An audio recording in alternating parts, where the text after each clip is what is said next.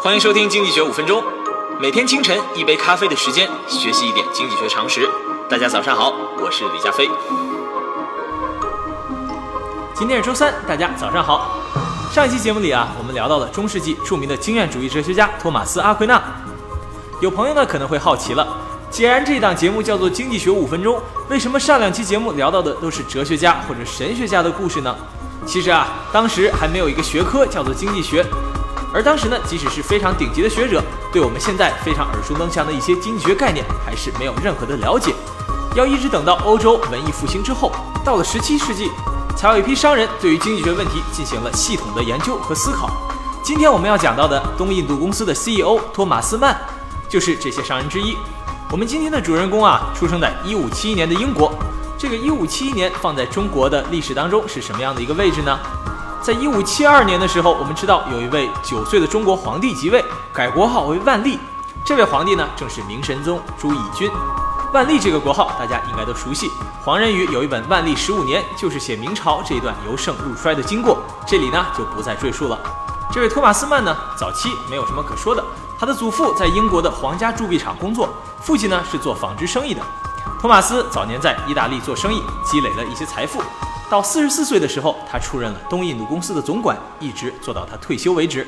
在当时的英国呀，对于东印度公司，社会上普遍有一种质疑，有不少人认为东印度公司把金银去运到其他国家，换来一些货物，那这样长此以往呢，英国的金银就会越来越少，最后呢，导致英国就会越来越穷，而其他国家会越来越富。所以啊，东印度公司对英国的国家发展不利，应该关门大吉。那托马斯曼作为东印度公司的 CEO，当然要辩护自己的公司啦。他出版了一本著作，回应了社会上对于东印度公司的主要的质疑。他的论点呢，主要有两个。第一啊，他认为一个国家可以富足，主要靠国民要进行节俭的生活，不要奢侈浪费。那当一个公司从国外进口各种廉价的生活必需品时，国民呢就可以更加节俭的生活。相反的，如果一个公司从国外进口各种奢侈品，那么国民呢就会大手大脚的乱花。东印度公司在当时主要进口的是生活必需品，而不是奢侈品，所以不会对国民的生活造成影响。托马斯曼的第二个观点是说，当时英国呀有很多商品是从土耳其进口的，因为东印度公司打通了和印度的贸易，所以英国可以不再从土耳其进口同样的商品，因为从土耳其进口价格会更高，从印度进口呢价格会更低，所以东印度公司其实是帮英国省下了大笔的财富。后来啊，学界把托马斯曼为首的一派经济学家称为重商主义。这个重商呢，不是说他们都身负重伤，而是说他们都非常重视商业在经济活动当中的作用。我们后面要讲一派经济学家，他们的学说被学界统称为重农主义，这就和重商主义形成了对比。重商主义经济学的核心观点是什么呢？